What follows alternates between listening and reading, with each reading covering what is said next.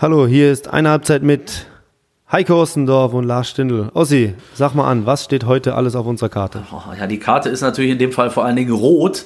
Rot äh, wegen des Platzverweises für äh, Unionstrainer Bielica. Ähm, da sprechen wir viel drüber, über diese Szene mit Leroy Sané die ja auch Folgen und Konsequenzen haben wird, möglicherweise auf den Abstiegskampf, den wir uns ganz genau angucken mit den Teams. Lars und ich geben unsere geschätzte Prognose ab, sprechen aber auch über das Trainerdasein allgemein in Deutschland, knüpfen damit an die Folge der letzten Woche an und auch mit den Problemen, äh, die damit verbunden sind. Also äh, viel Spaß dabei.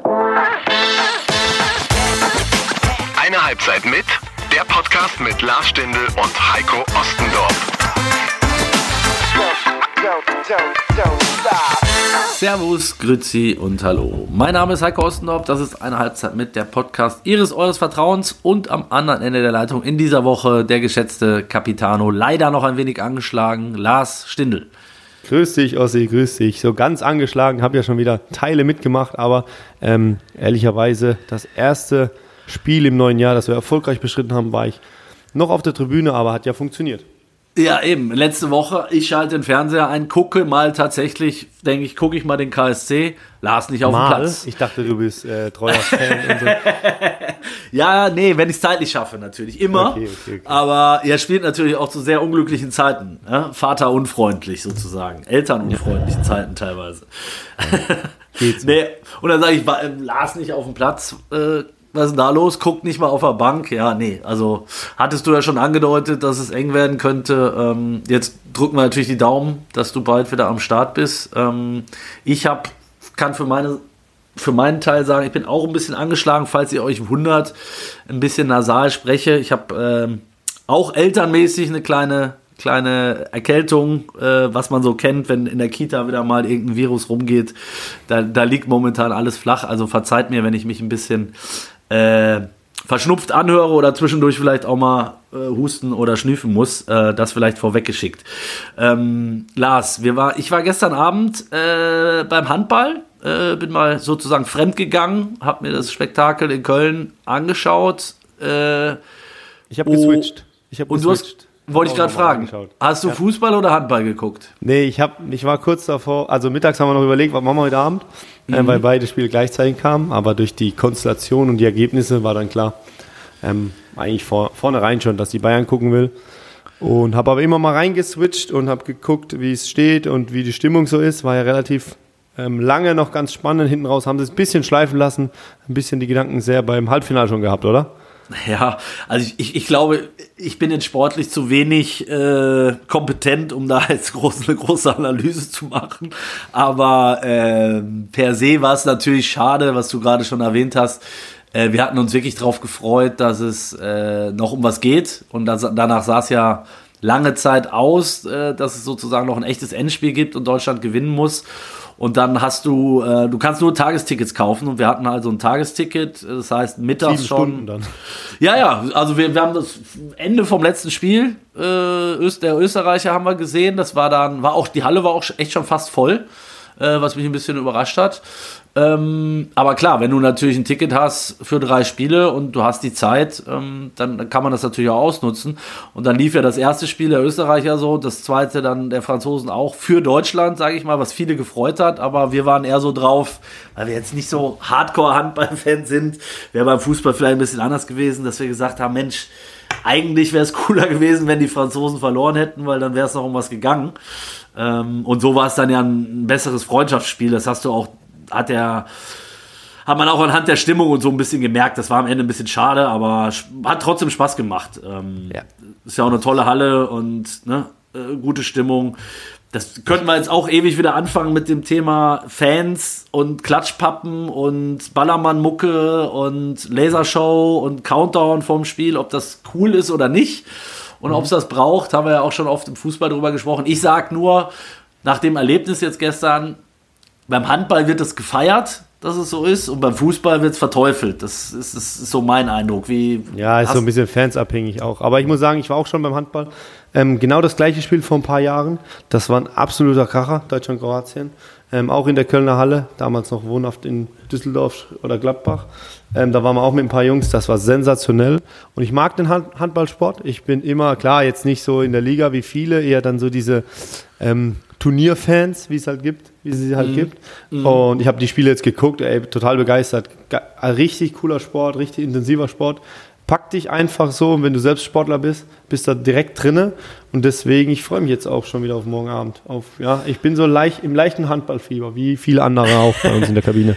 Ja, und ich sag mal, was sie den Fußballern voraus haben, habe ich gestern noch zu meinem Kumpel gesagt. Ähm, sie haben halt das Halbfinale jetzt schon mal in der Tasche. Ne? Egal, ob du jetzt sagst, das war jetzt verdient Sehnen oder nicht. Danach. Ja, ja.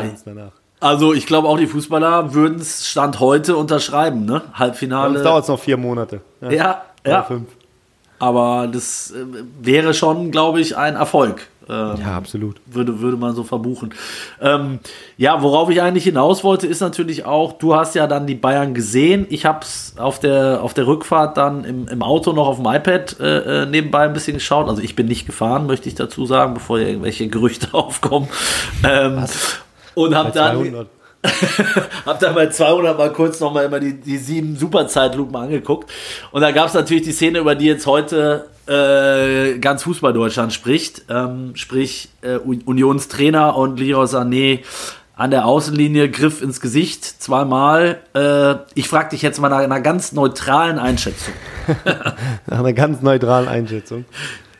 Von, ja, vom, vom, Spiel oder fangen wir direkt an mit. Nur die Szene. Nur die, nur Szene. die Szene. Es war ähm, unglücklich bei, ähm, darf man den Sender nennen, bei den Kollegen, die den ja, aus, äh, ausgestrahlt haben, bei den ähm, wir haben ja einen geschätzten ja. Kollegen, der da auch arbeitet. Deswegen. Nee, weil es war in dem Moment unglücklich, weil zuvor gab es eine ganz, ganz knifflige äh, Elfmetersituation für ja. Union. Und das Spiel lief da ein bisschen weiter. Und in der Szene, als der Ball nach draußen ging, wurde die Wiederholung eingeblendet und man hat nur den Kommentator gehört, äh, Bielica greift Sané ins Gesicht oder so irgendwie, kann ich mich mhm. noch dran erinnern. Also man hat es nicht live gesehen und dann kam sofort das Umschalten auf die Bilder und dann war schon der Tumult. Ähm, was natürlich, ja, schwierig, also eine ganz, ganz schwierig zu analysierende Situation. Ich muss ehrlich sagen, ähm, um mal aus dem Nähkästchen zu blauen, war auch Thema bei uns heute Morgen, die erste Minute in der Sitzung. ähm, Cheftrainer kam rein und hat gesagt, wer hat geguckt? Ähm, komm, wir quatschen mal, also jeder darf cool. mal seine Meinung nehmen, was passiert. Ja. Ähm, ist das ist eigentlich generell bei uns so, dass es immer mal wieder Sitzungen gibt, wo die ersten zwei Minuten gar nicht um Fußball geht, sondern um Allgegenwärtiges. Aha, aha. Und da hat er auch gesagt, und da gab es viele, muss ich sagen, unterschiedliche Meinungen. Ähm, ich persönlich, ja, ähm, war mir direkt sicher, dass ähm, der Aufschrei und das Echo in der Medienwelt natürlich riesig sein wird. Ähm, dass wir, glaube ich, uns alle einig sind, dass das nicht geht. Ähm, das darf er nicht machen. Er haut ihm zwei, oder fast ihm zweimal ins Gesicht, egal in welcher Zone er sich befindet. Ich habe danach auch noch sein Interview gehört mhm. äh, bei Sky. Ähm, wo er sich entschuldigt für sich, äh, äh für seine Aktion bei seiner Mannschaft. Bei Sané will er sich ja nicht entschuldigen oder sieht er nicht so. Ähm, und da muss man ehrlich sagen, dass natürlich geht das nicht und muss Konsequenzen haben und wird auch eine Strafe nach sich ziehen. Wenn ich jetzt, und ich, darüber habe ich mir Gedanken gemacht, was ist jetzt, wenn ich jetzt verantwortlich wäre bei Union Berlin? Genau. Ähm, wenn ich, wenn ich im, im, im Kleinen bin und mal absehe von dem öffentlichen Aufschrei und von der Sperre, die folgt, die, glaube ich, schon noch wichtig ist, wie lange die ist, und mit meiner Mannschaft sprechen würde, und die einfach sagen, okay, der Trainer hat, äh, ist übers Ziel hinausgeschossen, das geht so nicht eigentlich, er kriegt eine Strafe dafür, ähm, aber damit ist das Ding für uns erledigt, es ist inhaltlich gut und wir stehen weiter hinter ihm, würde ich sogar, ähm, was jetzt vielleicht der eine noch nicht verstehen kann, sogar sagen, ey, der darf weitermachen, weil ähm, Menschen machen Fehler und, und, und er hat es ja auch direkt eingesehen. Ähm, natürlich bei uns in Deutschland mit den ganzen Moralaposteln und dem großen Aufschrei der Medien wird der Druck, wird der Druck riesig die nächsten Tage, sage ich dir. Ähm, und deswegen befürchte ich, ähm, dass es vielleicht auch sein letztes Spiel gewesen sein könnte. Ähm, wobei Union schon ein, ein, eigener Verein ist. Und ich muss sagen, ein, ein Stück weit, ja, wenn die Sperre jetzt, unabhängig davon, wenn die Sperre jetzt, keine Ahnung, nicht so lange geht und wirklich die Verantwortlichen von diesem Weg überzeugt sind und sich dagegen sträuben, dem Ganzen nachzugehen, ähm, dann kann ich mir vorstellen, dass Union sagt, ey, äh, oder dann könnte ich mir vorstellen zu sagen, wir machen weiter, aber natürlich mit der Vorbildfunktion, mit dem ganzen Handeln, mit der ganzen Öffentlichkeit, äh, Öffentlichkeitsbild, ähm, kann natürlich auch sein, dass ähm, da andere Schlüsse gezogen werden. Boah, jetzt hast du, hast du natürlich, weil du absoluter Profi bist, äh, hast du natürlich jetzt schon alles reingepackt, was ich, was ich fragen wollte. Lass Okay. uns nochmal versuchen. gerne nachfragen. Ja, genau. Ich versuche das jetzt nochmal so ein bisschen auseinander zu pflücken. Also ich finde, finde es richtig, dass du eingestiegen bist mit der Elfmeterszene, weil die, glaube ich, schon äh, zumindest in der Emotionalität dann eine Rolle spielt. Nicht in, der, in dem Strafmaß, weil das hat aus meiner Sicht damit nichts zu tun in der Bewertung. Aber vielleicht, um ein bisschen Verständnis dafür zu bekommen, warum der, ich sag mal, noch sehr aufgebracht war. Ähm, weil es halt diesen Elfmeter, vermeintlichen Elfmeter aus Unionssicht nicht gab. So, und dann kommt der Ball dahin und äh, ähm, Sané kommt in seine Zone, ja, und sagt, glaube ich, auch noch was. Das hat, haben ja mittlerweile auch ein paar Spieler bestätigt, dass er recht gut provoziert haben soll. Auch das darf für das Strafmaß, finde ich, wiederum keine Rolle spielen. Und dann kommt zu der Szene. Und was halt nicht geht aus meiner Sicht ist, äh, er packt ihn nicht nur einmal ins Gesicht, sondern zweimal. Und war ja danach auch nicht zu beruhigen. Also es, äh, ne, der, der wurde dann abgeführt, ging dann auf die Tribüne, hat sich da noch mit den Fans angelegt. So, jetzt ist, der, jetzt ist die Szene abgeschlossen. Dann geht es darum, danach sprichst du ja mit, mit, mit dem Medienverantwortlichen, vielleicht auch schon mit einem Präsidenten, Vorstand, Sportdirektor, whatever. Ähm, und dann gehst du in die Interviews. Und dann fand ich, du hast gesagt, er hat sich entschuldigt. Ja, bei seiner Mannschaft. Äh, aber es ist dann einfach dumm. Und jetzt kommen wir nämlich, jetzt geht es dann um Strafmaß. Ist dann einfach dumm zu sagen, bei Sané entschuldige ich mich nicht. Ähm, egal, ob er das so gemeint hat oder nicht. Wir sind hier im, im Profisport und da geht es um so viel. Und gerade in der Situation, in der Union jetzt steckt, der Trainer ist noch nicht allzu lang da, die sind mitten im Abstiegskampf. Ähm, dann muss er, selbst wenn er es nicht so sieht, das klingt jetzt vielleicht böse oder, oder blöd, aber ich finde, da muss er einfach zur Not lügen und sagen, äh, tut mir, ich entschuldige mich in erster Linie bei Leroy Sané, das geht nicht, ich habe ihn angefasst, bla bla bla, weil das hat natürlich, da habe ich mich auch nochmal rückversichert, das hat natürlich dann schon einen Einfluss auf das Strafmaß. Das ist wie wenn du vor Gericht stehst und gibst ein, ähm, eine Tat zu und entschuldigst dich ne, und, und, und Einsicht, dann hat das schon kann das schon dazu führen, dass die Strafe reduziert wird. Das war also der zweite Fehler, den er aus meiner Sicht gemacht hat, oder sogar der dritte, wenn du das Verhalten gegenüber dem, den Fans äh, noch mitnimmst. So, und das führt dann am Ende zu einer Strafe, die wir jetzt Stand heute, äh, was haben wir jetzt, Donnerstag, 14.20 Uhr, noch nicht kennen. Äh, Experten sagen, es wird irgendwo zwischen vier und, und acht Wochen gehen. Das ist natürlich ein Unterschied, ob es vier oder acht sind, da bin ich auch bei dir. Aber ich bin eher jemand, der der Meinung ist, ähm, als Verantwortlicher zu sagen, ist, wir müssen uns trennen. Weil äh, ich glaube, dafür hat er zu viele Fehler gemacht in dem Moment und dafür ist Union in einer zu prekären Lage, um jetzt da so lange auf einen Cheftrainer verzichten zu können. Äh, ich fand die Aussage von äh, Robin Gosens danach auch alarmierend der, der äh, gesagt hat, ähm, so nach dem Motto, das darf dem Trainer nicht passieren, gerade in der Phase, wo wir ihn jetzt brauchen. Äh, wir brauchen ihn jeden Tag und wir brauchen ihn auch an der Seitenlinie. Also das klang für mich schon fast so, ähm, als hätte der das Eider schon drüber geschlagen. Das ist jetzt aber nur meine Interpretation. Ja, ich weiß es immer. Ich bin bei vielen Dingen bei dir. Ähm, und dass er ein, ein, ein Highspawn ist, ähm, das glaube ich war, ist vielen bewusst und dass Ja. er da sehr emotional war in der Situation und dass er an seinem Standpunkt festgehalten hat, ob man es gut oder schlecht findet. Ähm, war auch, fand ich auch unglücklich in der Situation. Ist halt nicht weil- schlau, ne? Ja. natürlich, natürlich. Da muss ich ein bisschen cleverer verhalten, weil er natürlich auch weiß, dass die Leute, die über Strafmaß entscheiden, da zuschauen und genau Ja, drauf schauen. ja. Und da schon ein paar Minuten vergangen sind. Da musste ein bisschen mehr Profi sein. Trotzdem hat er da seinen Standpunkt gehabt und ist davon nicht abgewichen ähm, und hat sich da nicht reinreden lassen, ähm, weil er sich in der Situation selbst natürlich das nicht gut fand, aber im allgemeinen Ablauf, also in dem Wehren und in, dem, in der Diskussion mit Sané, ähm, ja, einfach äh, sich nicht so unrecht verhalten hat für sein, für, äh, für sein Verständnis. Befinden, Ja, ja, Ja, genau. Aber da geht es jetzt nicht um, die, um, um dieses äh, ins Gesicht äh, fassen, sondern eher dieses ähm, ja, Kontra geben und sich nicht alles gefallen lassen, so in der Ja. Situation und einfach mal zeigen, ähm, hier wurden wir gerade benachteiligt und ich will jetzt mal ähm, zeigen, dass wir nicht ganz glücklich sind. Das natürlich so Ausmaß hat, hat jetzt keiner gedacht in der Situation.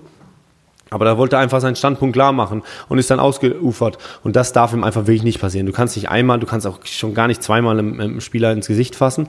Und da äh, muss man aber auch, ich glaube, Leo Sané hat danach noch gesagt, im das selbst passiert ist ähm, und ihn so ein bisschen in Schutz genommen, dass das passiert ähm, im Profisport. Und als Spieler ähm, kannst du natürlich anders rechtfertigen, kriegst du die Strafe, die rote Karte ähm, wirst gesperrt. Aber als Trainer hast du natürlich nochmal eine andere Funktion und deswegen mhm. verstehe ich diesen Aufschrei der Medien auf jeden Fall. Und trotzdem glaube ich, dass man auf der anderen Seite, dieser Sportlerseite, wie wir alle sind, ähm, ein Stück weit mehr Verständnis hat, jetzt nicht für diese Handlung, sondern mehr Verständnis hat für die Emotion mhm. ähm, und für das Aufbrausen und für die Hitzigkeit, die oder das mit ihm durchgegangen ist in der Situation. Und trotzdem wissen wir natürlich, dass es nicht geht. Aber ich würde für mich, wenn, das, wenn ich jetzt Verantwortlicher wäre und die Strafe, und das ist ein ganz, ganz wichtiger äh, Punkt in der, in der Beurteilung, weil wenn der jetzt vier, fünf, sechs sieben Wochen weg ist, dann fehlt er ja beim aktiven Spiel. Und in der Situation, wo Union jetzt ist, können sie sich das nicht erlauben, dass der das Trainer auf der Bank sitzt. Das und da musst du vielleicht noch handeln. Wenn der jetzt zwei Spiele kriegt und du sagst, du, du, du kriegst das durch oder, oder, oder du mm, ja, über, ja. ja. Du kommst Aber das wird ja nicht passieren, Lars. Also, ja, natürlich. Ne? Deswegen also. ist das ein ganz entscheidender Punkt. Äh, äh ja. ähm, und da, und, und da wird es vielleicht auch hier und da abgewartet. Oder man sagt natürlich rigoros, passt nicht zu uns, geht nicht. Ähm, wir gehen getrennte Wege. Aber ich bin halt wirklich ein Mensch, der sagt, bei den ganzen Moralaposteln, man macht halt manchmal Fehler im Leben. Der war jetzt ein bisschen drüber und dann muss man auch an, entsprechend reagieren. Aber von vornherein, jetzt ist wieder so äh, äh, ähm, ja, ich weiß, was oben du meinst. herab. Auch das, ähm, auch das stimmt, alle, ja. alle stürzen sich jetzt drauf und alle und die Beteiligten, wie jetzt Sané selbst oder Tuchel hat auch gesagt, ich muss ihn nicht zu äußern oder Total Sportler gut. sagen, ja, ja, richtig cool ja. reagiert. Und die, die alle betroffen sind, die nehmen das ähm, ein bisschen gefasster, teils gefasster, aber alle, die jetzt drumherum sind und die eine gewisse Außendarstellung momentan und davon profitieren, von diesen Schlagzeilen alles, die pauschen das ja natürlich auf. Und da bin ich jetzt überhaupt nicht falsch verstehen. Ich bin jetzt keiner, der sagt, das war nicht schlimm, weitermachen, sondern richtig einordnen, ähm, Dinge richtig ja, einschätzen und ähm, auch mal ja, vor der eigenen Haustür kehren, ob man genau. auch schon den einen oder anderen Fehler gemacht hat im Leben. Absolut, deshalb, deshalb fand ich es jetzt auch nochmal wichtig, dass wir das auseinandergepflückt haben, weil es eben genau diese, äh, weil man das glaube ich auch einfach trennen muss. Einmal die Szene zu bewerten, da, da, da gibt es wahrscheinlich keine zwei Meinungen, dass es einem Trainer nicht passieren darf, ohne das jetzt zu hoch zu hängen. Und das andere ähm, ist halt die Vereinssicht darauf und mhm. Da haben wir. Und ich glaube, das ist schon ausschlaggebend. Ja. Weil wenn der wirklich, also du hast ja eben gesagt, sorry, dass ich jetzt ins Wort falle. Ja, ja, alles gut. Wenn der vier Wochen und wir werden vielleicht nachher noch drauf kommen. Ähm, ich glaube schon, dass die drei da unten nochmal äh, ähm, ein paar mehr Probleme haben, aber Union ist da auch nicht so weit entfernt und die brauchen noch ein paar Punkte. Ähm, das ist natürlich ein herber Einschnitt, wenn der Cheftrainer am Spieltag über so eine lange Zeit nicht da ist. Du kannst das mal kompensieren. Wir hatten das in Gladbach mal mit äh, Adi Hütter, oh, Peintinger, der dann übernommen hat. Corona äh, für zwei Spiele, weil, weil der Trainer Corona hatte, ja, damals ja. erkrankt war. Ähm, beide gewonnen übrigens. das letzte Mal, dass Gladbach zwei Spiele in Folge gewonnen hat, habe ich heute Morgen gelesen. Ähm, wirklich? War es wirklich ja, so? Wirklich jetzt, war wirklich ich so. dachte, also, da musst du nochmal einen Seitenhieb. Ja. ja, okay. Ja. Farke nicht, Swane nicht und Hütter damals auch nicht. Ähm, aber Christian Peindinger hat das geschafft, zwei Spiele ineinander zu gewinnen. Ähm, aber wenn das wirklich über so einen langen Zeitraum ist, dann boah, ist das natürlich schwierig und davon wird es natürlich abhängig äh, sein, wie, ja, wie man als Verein die Situation sieht gestern und wie man dann äh, vor allem das Strafmaß äh, einschätzt. Ja, und du hast ja auch einen Punkt noch genannt, dass Union tatsächlich ein Club ist, die immer ein bisschen anders äh, handeln, als es jetzt vielleicht 17 äh, andere äh, Clubs machen würden. Von daher kann ich mir auch alles vorstellen. Von, ja, von, genau, von bis. Ja. ja. also von, von bis tatsächlich. Ähm, also meine Meinung, und das, dann, dann können wir das Thema auch, glaube ich, dann zumachen, ähm, ist tatsächlich der, die nicht oder das nicht professionelle Verhalten im Nachgang, also dann sich nicht zu entschuldigen bei Sané, da sogar, das sogar mal noch zu betonen, dass man sich nicht bei ihm entschuldigen will und damit die Gefährdung äh, des Strafmaßes zu verlängern, ähm, wäre für mich der Tropfen gewesen, der das äh, als Verantwortlicher, der das fast zum Überlaufen bringt, wo du dann sagst, naja, er hätte sich ja selber zumindest noch ein bisschen äh, rausreißen können. Muss er als Profi machen, zur Not eben sagen, tut mir total leid und äh, was anderes denken, ähm, um, um vielleicht zwei Wochen weniger zu kriegen, hat er nicht gemacht. Kriegt jetzt am Ende dann sechs, acht Wochen und dann muss ich sagen, dann hat er halt, ja, dann ist es halt dumm gelaufen. So, Aber alle Verantwortlichen sitzen ja in den Katakomben. Die werden ja mit ihm gesprochen haben. Wenn, als der, als der, der wird ja angefragt äh, Ja. äh, äh, vom vom Sender und dann äh, wird diskutiert. Da geht der Medienberater zum, keine Ahnung. Ja, vielleicht haben die es auch, vielleicht haben sie ihm ja sogar gesagt, er soll es sagen. Dann hängen sie natürlich mit drin. Ne? Das ist eine andere Situation, das wissen wir alle nicht. Deshalb habe ich Also vorhin die haben gesagt, auf jeden Fall ja im nicht, kleinen Raum Ja, die haben gesprochen, ja. Die haben ja, ja. Mit, und auch die Verantwortlichen, die darüber hinaus entscheiden. Die haben natürlich auch mit dem Trainer gesprochen und gesagt, ey, willst jetzt will ich da raus und wie sieht's aus? Wie gehen wir das Ganze an? Das war wahrscheinlich eine Minute nach der roten Karte, haben sie da schon die Köpfe zusammengestreckt. Ja. Wie gehen wir weiter? Ja, deswegen, vielleicht hängen, vielleicht hängen sie auch mit drin, sozusagen. Dann kannst du ihm das natürlich nicht vorwerfen. Aber es kann natürlich auch sein, dass sie ihm gesagt haben, äh, entschuldige dich und er sagt, nee, mache ich nicht. Kann, kann Ja, das ist aber das, ja, das ist, was ich meinte mit Union, mit dem besonderen Verein. Ist schwierig und das ist das, was du eben gesagt hast. Kann schon sein, dass wir sagen, hey, Eisern Union, wir sind eine Familie, wir lassen dich jetzt nicht hängen. Ja. Ähm, aber ist natürlich echt schwer. Und ein Ritt auf der Rasierklinge, weil wenn es nach hinten losgeht, die nächsten Wochen, das haben ja die Gazetten auch schon heute wieder angedeutet, ja, dann sind die alle mitverantwortlich und, und, und. Also da macht sich natürlich auch ein Stück weit dann angreifbar und ja, ist natürlich der schwierigere Weg, deutlich schwierigere Weg. Ja, du musst halt, du musst halt dann als Verantwortlicher äh, im Sinne des Clubs handeln. Das ist, das Ja. ist tatsächlich so.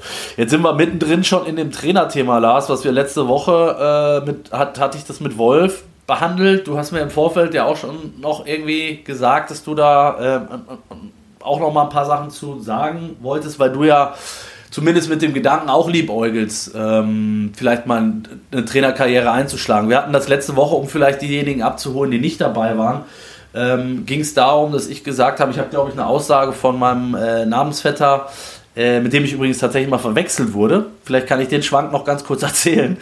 Ähm, Heiko Vogel war damals Trainer beim FC Basel, Co-Trainer eigentlich von Thorsten Fink. Und ich war Reporter beim Blick und ähm, war natürlich ähnlich prominent. und äh, dann wurde. Äh, Aber nur in der Schweiz. nur in der Schweiz, definitiv. Aber der Heiko Vogel wurde dann vorgestellt und bei seiner Vorstellungs-PK hat der, hat der Pressechef von Basel, mit dem ich auch öfter über Kreuz lag, ähm, und er hatte sich, glaube ich, kurz zuvor wieder tierisch über mich geärgert, ähm, äh, hat er Heiko Vogel vorgestellt mit den Worten, wir begrüßen unseren Cheftrainer Heiko Ostendorp. Und das führte natürlich zu einem riesen Gelächter. Er kriegte eine hochrote Birne. Ich glaube, das gibt es sogar noch bei YouTube, die Szene. Ähm, also war wirklich sehr, sehr lustig. Ähm, Und dein Empfinden in dem Moment?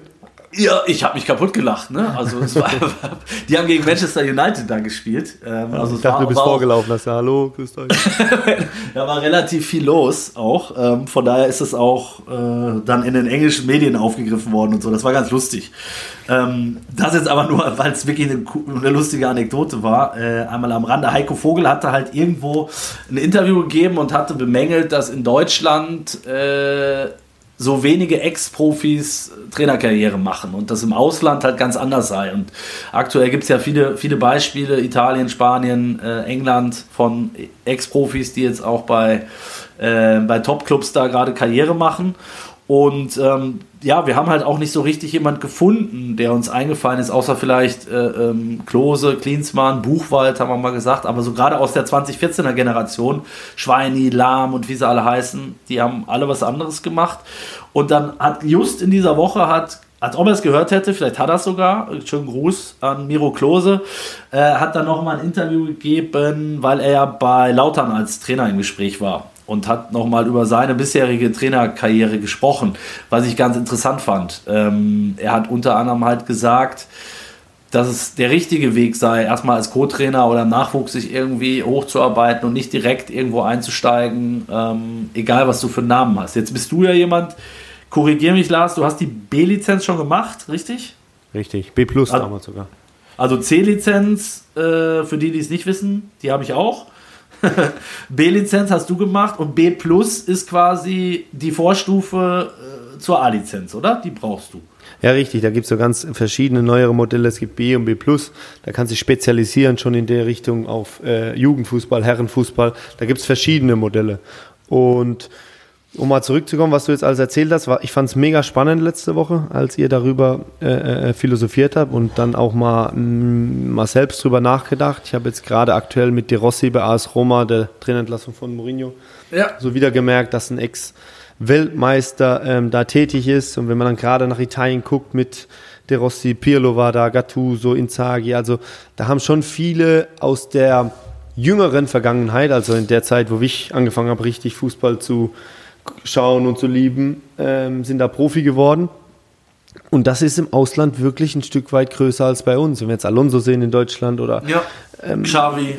ja, Xavi, die, die Franzosen Zidane damals, dann in England Gerrard, Lampert, Rooney, Ja. also egal ob erfolgreich oder nicht, aber die haben alle diesen Weg eingeschlagen und dann habe ich mich halt mal, ähm, ja, habe ich mich gefragt, wie da die Statuten sind oder wie, wie das da abläuft, weil in Deutschland es in den letzten Jahren einfach ja keinen gab, wirklich. Also von den ganz Großen, ich könnte mir super vorstellen, Schweinsteiger mal als Cheftrainer wäre ja mega interessant. Philipp Lahm, Mertesacker, ihr habt sie ja letzte Woche schon alle aufgezählt und eben hast gesagt, wir haben Klose und äh, eben haben wir äh, nochmal kurz gesprochen und haben darüber diskutiert, wer ist denn wirklich noch dabei und dann haben- ist uns noch Thorsten Frings eingefallen Ja, stimmt. ähm, der ein Stück weit dazu kommt. Aber dann war es das schon.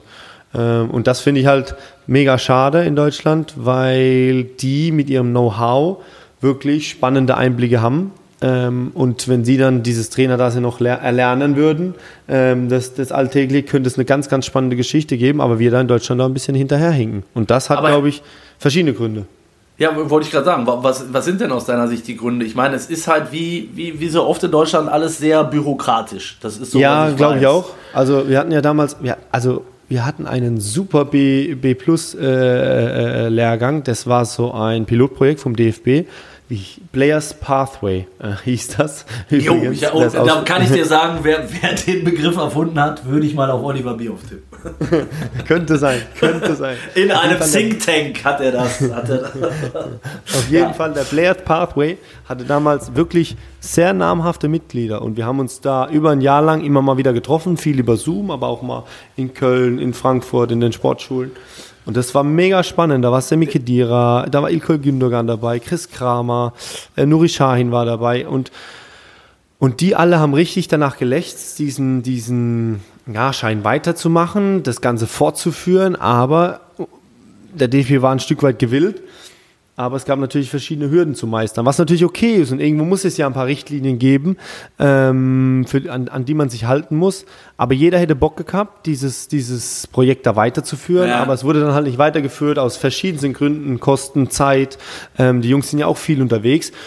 Und bevor du halt jetzt so lange Zeit investierst in äh, diese Trainerausbildung, denken sich die Personen im Fernsehen, bei diesen Ja. Sportsendungen oder in, in anderen. Bereichen, Podcast oder sonstige Dinge, einfach Fuß zu fassen, weil das halt viel schneller geht. Natürlich will jeder alles, alles ganz schnell und, und du musst da hier schon deinen Weg finden.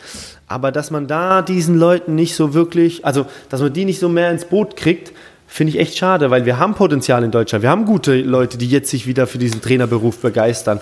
Aber die musst du halt versuchen, irgendwie einzubinden, ins Boot zu kriegen, zu begeistern, vielleicht hier und da auch mal eine Hilfe zu geben und, und, und, und noch hier und da mal was erlauben, ähm, damit wir alle später davon profitieren, dass wir einfach gute Trainer haben in Deutschland.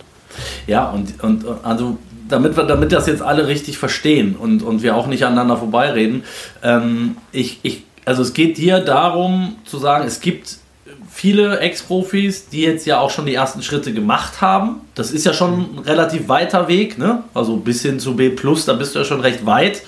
Ähm, äh, und dann gibt es halt keine Option mehr, außer nochmal den weiteren Weg zu gehen, der noch viel mehr Zeit und äh, Aufwand natürlich erfordert und noch ähm, dementsprechend für viele dann eine Hürde darstellt, um zu, äh, äh, um zu sagen, dann mache ich lieber halt was anderes, weil es ist nicht so aufwendig, ne? ganz vereinfacht gesagt. Ähm, das heißt, es gibt in anderen Ländern, wenn ich jetzt da richtig informiert bin, ist das halt in anderen Ländern als Ex-Profi hast du da Vorteile. Also Hm, sprich, das war- musst du musst du halt gewisse Lizenzen nicht machen. Es gab ja Doch, ich glaube schon, dass du gewisse Lizenzen machen musst. ja oder du kriegst sie kürzer oder Ja, ne? das weiß ich Also- nicht ganz genau, wie da die Statuten sind oder wie, wie das in den einzelnen Ländern sind oder Europa geregelt. Ich glaube schon, dass die das auch machen müssen. Aber es gibt natürlich brutal spannende Aspekte, was diese Trainerlizenz betrifft.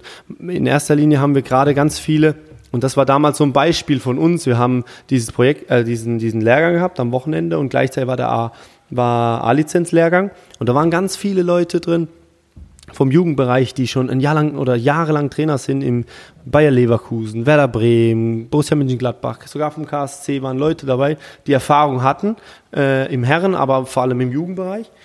Und diese Die Kombi keine- ist halt Aber die genau. keine Ex-Profis waren. Und da war oder? kein Also- Ex-Profi dabei. Und Ja, diese okay. Kombi war halt Ja. für uns mega spannend, dass wir da jemand reinholen, ähm, der dieses, ja, der diese, diesen, diesen Sport ausgeübt hat auf dem Platz, der seine Erfahrung hat und die, und das war halt für uns mega spannend, da weiterzumachen, aber da wurden dann wieder, ja, der eine oder andere Riegel vorgeschoben. Ähm, und dann hat da, ja, nach einer gewissen Zeit auch jeder so ein bisschen Abstand genommen und hat sich dann, ja, so selbst so ein bisschen ausgekundschaftet und hat andere Dinge profitiert. Und Schade, obwohl ne? das, Weil- ja, genau, ja. und das ist halt, weil es so kleine Dinge waren, die dann auf der Strecke geblieben sind, haben dann viele was anders ausprobiert und ja, werden wahrscheinlich jetzt nicht mehr so in den Bereich Trainer rein, reinpfuschen oder reinrutschen und werden sich jetzt anderweitig umschauen. Und das fand ich total schade und habe gedacht, da muss doch ein Ruck durchgehen, da müssen wir doch diese Leute bei uns äh, im Land behalten, im Fußball, damit wir die dann später als Trainer sehen. Ähm, aber Ja, ich will jetzt nicht zu ja- viel Kritik äußern, weil vielleicht brauche ich diesen, diesen Weg irgendwann mal. Und Na, wenn ich da jetzt so sehr draufhau, dann sagen, Aber- ja, ja klar, jetzt kommst du wieder. Aber vielleicht schiebst du ja auch was an. Also jetzt mal ernsthaft. äh, Das ist ja, auch durchaus ein Thema. Also ich habe hab mich oft genug mit Bierhoff oder der ist jetzt halt nicht mehr da, aber auch mit Rudi Völler oder jetzt Andreas Rettich drüber unterhalten. Die sehen das ja grundsätzlich, also zumindest mal nach außen, äh, schon genauso und sagen auch, ey, pf, äh, wir müssen eigentlich wieder mehr dahin kommen, unsere, unsere ja, Legenden ähm, abzuholen, mitzunehmen, die Spieler nach ihrer Karriere zu begleiten, ihnen was anzubieten, zu sagen, so welchen Weg möchtest du gehen. Ähm, dafür ist ja auch der Campus im Übrigen äh, geschaffen worden, unter anderem. Ähm, und jetzt hat man so das Gefühl, da, das stagniert alles oder man, man hat wieder eher Schritte zurückgemacht. Und das ist ja auch dann wieder ein Teil des Dilemmas oder auch des, des Problems, in dem der DFB steckt. Ne? Du, hast, du hast wenig gute Leute, äh, zu wenig, die nachkommen, äh, die, die Leute, die es ehrenamtlich machen müssen, ähm, die sagen halt auch irgendwann, ich, ich, ich kann das jetzt ja auch nicht ohne einen Cent dafür zu kriegen, diesen Aufwand betreiben, äh, muss mich noch jedes Wochenende von den Eltern und weiß ich nicht von wem beleidigen lassen.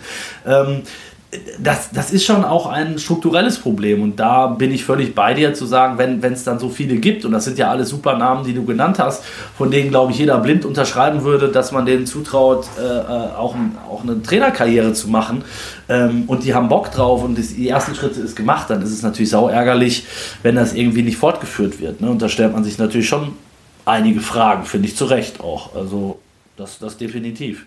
Ja, ich hoffe, da wird nochmal angesetzt und Ja. war, jetzt, war jetzt viel Details auch für die Zuhörer, ähm, was ich aber mega spannend finde, was ganz viele äh, immer wieder sagen, dass sie es mega spannend finden. Aber Fakt ist wirklich, dass wir in Deutschland, was das Trainerdasein der jüngeren Vergangenheit, ja, ein bisschen drunter leiden im Gegensatz zum ähm, europäischen Vergleich, weil es ist einfacher als Ex-Profi, was, also es gibt viele gute Trainer und das sehen wir gerade in Deutschland, die jetzt nicht selbst Profi waren oder so hochgespielt haben, die es trotzdem herausragend machen, aber es ist natürlich ein gewisser Vorteil, wenn du jemanden dastehen hast, wie Xabi Alonso, äh, ähm, der dir Dinge erklärt, vielleicht sogar die Flugbälle noch selber spielt, wie man immer hört in Leverkusen und die Dinge vormacht. Ähm, das gibt natürlich diesen einen, ein, zwei Punkte mehr an Glaubwürdigkeit. Äh, ist zumindest mal kein der Nachteil, Karriere. oder? Genau, zumindest Ja. zu der Beginn der Karriere. Und da fressen sie dir natürlich aus der Hand, wenn die, wenn die so eine Persönlichkeit vor dir, zu- äh, vor dir steht. Ja, also ich bin gespannt. Äh, Das Thema werden wir mit Sicherheit auch nochmal weiterverfolgen. Ähm, wir wollen natürlich trotz allem auch noch ein bisschen über die Aktualität reden, äh, Bundesliga. Und äh, da würde ich gerne mit noch mit, auch mit einem Thema einsteigen, weil mir das letztens irgendwo aufgefallen ist und ich mal selber nachgeschaut habe. Äh, ich meine, Bayern war jetzt elfmal in Folge Meister. Ähm, und was war eigentlich in der Saison los, wo sie nicht Meister wurden. Also wer rannte da noch so in der Bundesliga rum?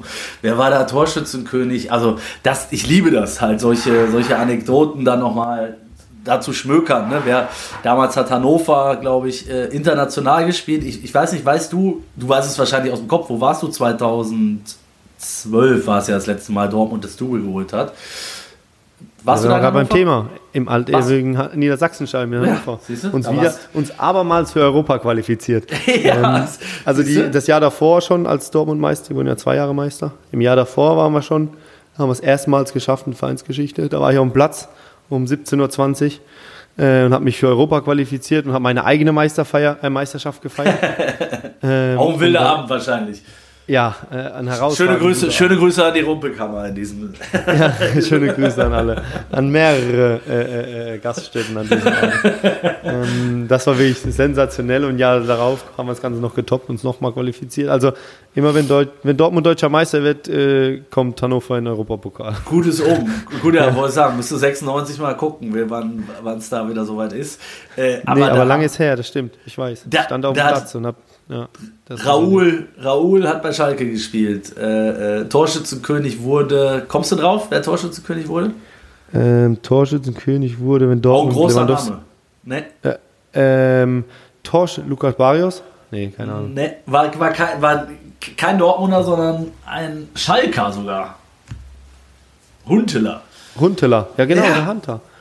Der Hunter, genau. Ja, Ja, genau. Der, der war damals bei Schalke. Schalke auch noch in etwas anderer äh, Situation als aktuell. Ähm, also es ist schon eine Zeit lang her. Ne? Da gibt es ja immer die lustigen Sprüche, äh, wenn mein Sohn ist 10 und hat noch keinen anderen Meister als Bayern München gesehen und so weiter. Ähm, ja, in dieser Saison könnte es sich ändern. Ähm, ich glaube mittlerweile sehr fest daran. Ähm, Ja, aber, hast du das Spiel ja. gesehen Samstag? Ich habe das Spiel gesehen. Es, also Leverkusen hat halt momentan genau das, worüber wir letzte Woche mit Wolf schon gesprochen haben. Ne? Also die haben halt aktuell machen sie das, was Bayern immer ausgezeichnet hat, nämlich Tore äh, in letzter Minute zu schießen, Spiele nicht aufzugeben, ähm, immer diesen Glauben zu haben, dass sie das Spiel dann doch noch gewinnen. Und, und einfach auch die Qualität in der Breite und auf der Trainerbank, das passt für mich alles zusammen. Und jetzt haben sie natürlich äh, trotz des Bayern-Sieges gestern immer noch vier Punkte vor. Das heißt, könnten sich theoretisch sogar eine Niederlage im direkten Duell dann übernächste Woche erlauben. Also ich, ich glaube, das Momentum spricht äh, für Leverkusen, weil ich Bayern auch nicht so konstant sehe. Ähm, ich glaube, dass die jetzt auch wieder eigene Baustellen noch und nöcher haben und haben werden äh, die nächsten Wochen. Ich glaube, dass es dann auch Richtung Sommer für, für Thomas Tuchel tatsächlich eng werden könnte. Ähm, weil wenn sie nicht Meister werden und dementsprechend dann wahrscheinlich ja keinen Titel holen, da muss ich es dir nicht erzählen und äh, da, da verrat, ja, verrate jetzt kein Geheimnis, dass du als Bayern-Trainer es dann immer schwer hast, egal wie du heißt. Damit so mindestens mal ungemütlich, das stimmt. Aber das ist jetzt noch ein bisschen weit her. Ich glaube auch, natürlich haben sie eine riesen Chance dieses Jahr. Trotzdem glaube ich, die Saison ist noch lang. Ähm, da brauchst du noch ein paar Spiele, noch ein paar Phasen, die du überstehen musst. Ähm, was ein bisschen ähm, Bauchweh macht aus Münchner Sicht, ist diese Liste der ja heute jetzt schon wieder Verletzten und Ja. dieser Kader. Ähm, ob der vielleicht wirklich nicht so breit ist, um an drei Hochzeiten ganz vorne mitzutanzen. Die Leverkusener machen eine Sind ja nur noch zwei. ja, achso, stimmt ja. Zwei. Ähm, Saarbrücken. Ähm, aber in Saarbrücken ist schwer, haben wir auch gemerkt am ersten, Spiel- äh, in der ersten Runde. Ähm, die hauen jeden Favorit raus. Ähm, nee, ähm, aber es ist schon so, dass die Bayern dies Jahr ähm, hier und da ein bisschen federn lassen, wobei ich gesagt hätte, bis vor zwei Wochen, ähm, keiner nimmt so richtig wahr und trotzdem sind sie nur einen Punkt hinter Leverkusen. Ähm, und die spielen ein herausragendes Jahr.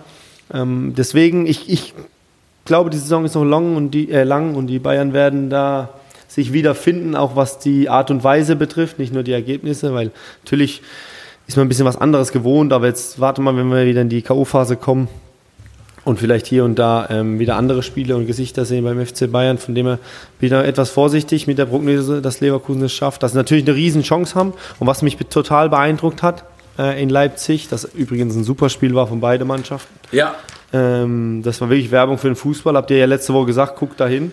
Ähm, ja. habt, hat, hat, hat alles gehalten.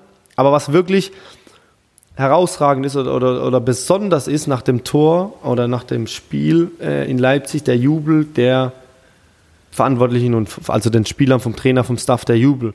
Wenn du das zeigt siehst, vieles, ne? es zeigt, vieles. Also man, Ja. es war nicht dieser Jubel, geil, wir haben in der letzten Minute in Leipzig ein Topspiel gewonnen.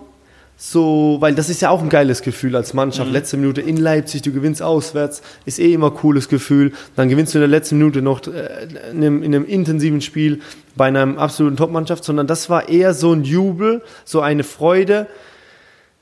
Ähm, unser Weg geht weiter. Also wir sind Erster, wir bleiben Erster, wir können was ganz, ganz Großes schaffen. Und das habe ich so ein bisschen, vielleicht völlig falsch und ich liege voll daneben, aber ich habe das Gefühl gehabt, auch vom Fernseher, die freuen sich nicht für diesen Sieg heute, sondern die freuen sich für die Tabelle. Die freuen sich, dass sie weiter Erster sind und die freuen sich, dass sie ja einen Vorsprung aus, äh, äh, erstmal bis jetzt sonntags gegen Bremen, aber erstmal einen Vorsprung ausgebaut haben und dass sie dran glauben und das Gefühl hatte ich selten bei einer Mannschaft, die mit Bayern konkurriert und die mal einen Tag vorher gewinnt oder wenn Bayern mal patzt ein Spiel gewinnt und das macht es ja dieses Jahr vielleicht doch so besonders aus. Das ist spannend, finde ich, weil das kannst du natürlich äh, sehr gut beurteilen und auch ablesen. Äh, ich meine, du kennst ja da auch ein paar, mit denen du gekickt hast. Ich nenne jetzt mal namentlich Granit oder, oder auch Jonas Hofmann, mhm. äh, Granit Xhaka. Ähm, wo du ja auch weißt, wenn du in deren Gesichter guckst oder wie die, was das für Charaktere sind und so, da kannst du natürlich viel ablesen und ähm, ich finde das spannend, was du sagst und genauso wie ich das Thema letzte Woche schon spannend fand zu sagen, Alonso wechselt dann halt nicht viermal, sondern er wechselt ja. halt oder fünfmal, er wechselt halt einmal. Ne? Und ja. äh, weil, er, weil er einfach glaubt, daran glaubt und zur Not nimmt er halt den Punkt mit. Und da, da, da passt einfach extrem viel zusammen aktuell. Ähm, wir werden es am, am Ende sehen. Wir wollen aber vor allen Dingen ja auch noch in dieser Woche mal einen Blick nach unten werfen und die, die fünf Minuten sollten wir uns jetzt schon noch geben. Ähm, ich weiß gar nicht, fängt das für dich an schon bei den, bei den Teams, die 21 Punkte haben? Eigentlich müsste man ja sogar, also ich fange mal von unten an. Darmstadt, Köln und Mainz haben 11. Und da machen ja viele schon den Strich. Ähm, dann kommt Union mit 14 und dann ist tatsächlich schon eine Lücke. Ähm, da kommen drei Teams mit 20 Punkten. Also Bochum, Bremen und Gladbach haben 20, sprich 9 Punkte auf den, äh, auf den 16. Äh, ist, das, ist das schon zu viel? Also glaubst du, dass einer von denen da auch noch reinrutschen kann oder wird? Oder machen es die vier dann am Ende unter sich aus? Ja, momentan sieht es natürlich so aus, als würden die vier das unter sich ausmachen. Sogar eher die drei da unten ähm, unter sich ausmachen, weil ich Union schon einen Ticken ja, stärker einschätze als der Rest von der Kaderstärke. Klar, du musst erstmal auf den Platz bringen. Ähm, und nach den ganzen erfolgreichen Jahren mit Champions League allem drum dran ist das nicht so einfach jetzt. Ähm, aber ich habe so dieses Gefühl, jetzt müssen wir abwarten, wie sich das, äh, die Situation von gestern auf den ganzen Verein auswirkt. Ähm, ist natürlich nicht von Vorteil. Aber ich hätte, hätten wir den Podcast jetzt gestern aufgenommen, hätte ich gesagt, ähm, vom Gefühl her würde ich sagen, dass Union ähm, das Ding meistert da unten und da nicht so ganz reinrutscht. Ähm, aber äh, ehrlicherweise muss man sagen, auch die anderen machen jetzt nicht so diese Figur und haben hier und da ihre Probleme. Ähm, ich glaube, Gladbach hat letzte Woche nach dem Sieg gegen Stuttgart sich schon ein bisschen weiter gesehen, ja. ähm, hat jetzt gegen Augsburg verloren. Ich glaube nicht, dass sie ganz unten reinrutschen. Trotzdem haben sie viele solche Spiele, aber das kommt nicht äh, das ist nicht nur ein Phänomen von der Borussia, sondern eher allgemein, dass ganz viele Spieler halt auf Augenhöhe sind und dann gewinnst du gegen den VfB und verlierst gegen Augsburg, weil die Leistungs Leistungsdichte halt so eng beieinander ist. War ein ähm, Katastrophenspiel davon abgesehen. Ja. ja. aber ich glaube schon, dass ja. sie immer wieder ihre Punkte holen werden. Genauso wie das Phänomen Bochum, die immer wieder ähm, wie so ein Eichhörnchen ihre Punkte sammeln. Zu Hause auch, äh, ne? Vor allem Viel. zu Hause. Und ich muss sagen, in Bochum ist auch geil. Also wirklich, da ist auch schwierig zu spielen. Das ist eine geile Stimmung, das ist eine echt coole Atmosphäre. Also jeder Fußballfan, der noch nicht da war, kann ich empfehlen, mal nach Bochum zu gehen. Ähm, es hat schon was, da mal einen Freitagabend oder so ein Flutlichtspiel zu sehen. Ähm, und die anderen drei da unten wissen natürlich selbst, dass sie ein paar Probleme haben. Ja. Ähm, und die einfach groß sind dieses Jahr und die es wirklich schwer macht, ähm, den neutralen Fußballfan jetzt ganz großen Glauben zu haben, dass sie noch an Bochum, Bremen, Gladbach heranrutschen, obwohl die auch nur 20 Punkte haben muss man ehrlich sagen. Aber ist natürlich 20 sind nicht viel, aber es sind neun Punkte und die Tordifferenz ja. ist schon ja. viel Holz. Du musst halt erstmal vier mehr gewinnen. Das ist der Punkt. Das, das ist genau das ist halt Punkt. immer eine Rechnung, ja. die ich so mache. Du musst viermal. Das ist die Rechnung. Weißt, wenn, wenn du sagst, die gehen wir mal davon aus, die gewinnen alle kein Spiel mehr. Musst Oder du halt dreimal mehr, sag mal. Ja, die, sag mal, die gewinnen kein Spiel mehr. Äh, hm. Einer von denen. Bochum, Bremen oder Gladbach. Was ja jetzt recht unwahrscheinlich ist. Dann musst du ja trotzdem erstmal vier Spiele gewinnen. Ne? Also es ist schon, ist schon ein weiter Weg. Deswegen, es wird eng für die drei, äh, definitiv. Ich habe hab mir mal den Spaß gemacht, Lars. Ähm, ich habe mir mit Wolf irgendwann mal, du bist ja jetzt in dieser Saison das erste Mal dabei, aber mit Wolf ähm, haben wir uns eigentlich mal geschworen, dass unter der Saison nicht zu oft die Tabelle, die wir vor der Saison getippt haben, rausgeholt wird. Aber, oh. aber, aber, ich musste mir den Spaß halt einfach mal gönnen, weil ich gestern dachte, äh, als wir dann auch geschrieben haben, wo haben wir denn eigentlich, wir Experten, äh, ja, wo haben wir denn Uni Union getippt, ne? Ja. Lars, aber weißt du es noch? Ja, ich denke mal zwischen 5 und 6, 7 irgendwo. Ja, genau. Du hast du und Wolf auf 5. Ich war natürlich deutlich weitsichtiger. Ich habe sie auf 6 getippt. und bei den Absteigern äh, haben wir alle Darmstadt ganz unten gesehen, was jetzt auch nicht so wirklich überraschend mhm. ist. Davor haben äh, Wolf und ich Augsburg gehabt, du Heidenheim. Und ja. äh, in der Relegation hat, hatte ich Heidenheim, Wolf Bochum und äh, du auch Bochum. Also Köln hatte da keiner drin tatsächlich. Köln habt ihr sogar, also äh, Wolf auf 10, gut, da ist auch ein bisschen Sympathie dabei, du auf 11, trotz weniger Sympathie. ähm, und ich auf 15. Ähm, ja, aber ja, ich, nur um da mal einzuhaken, ja. natürlich hatte ähm, übrigens Heidenheim spielt eine super Runde, die machen es wirklich nicht schlecht. Ja. Ähm, die ist mit für mich die positive Überraschung auf Platz 9 ja, gerade.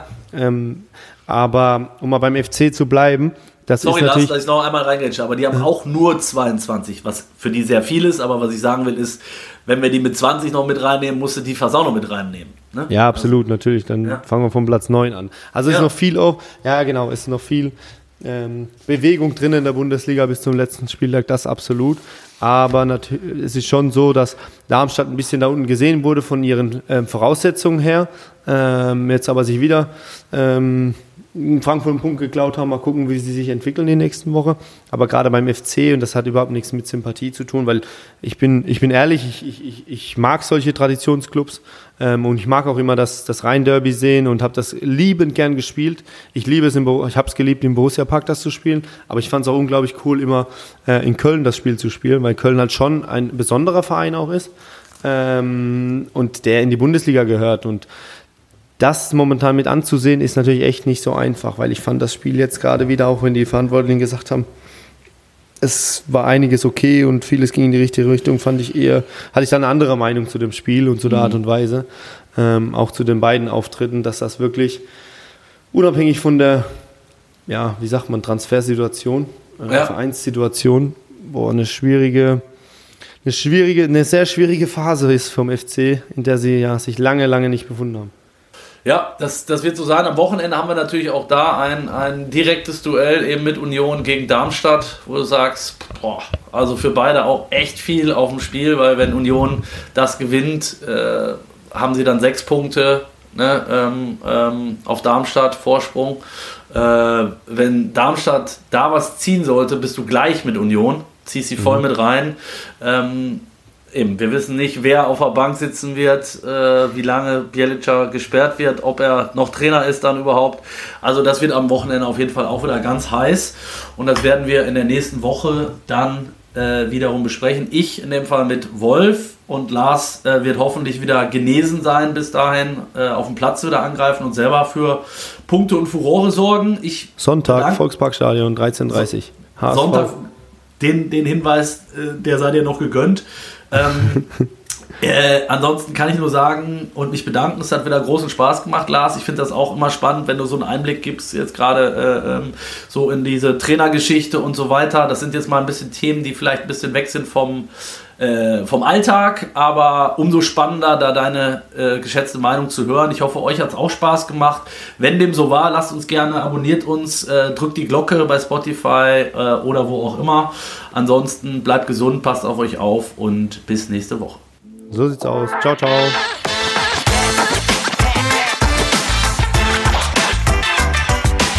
Das war eine Halbzeit mit der Sportbuzzer Fußball Podcast.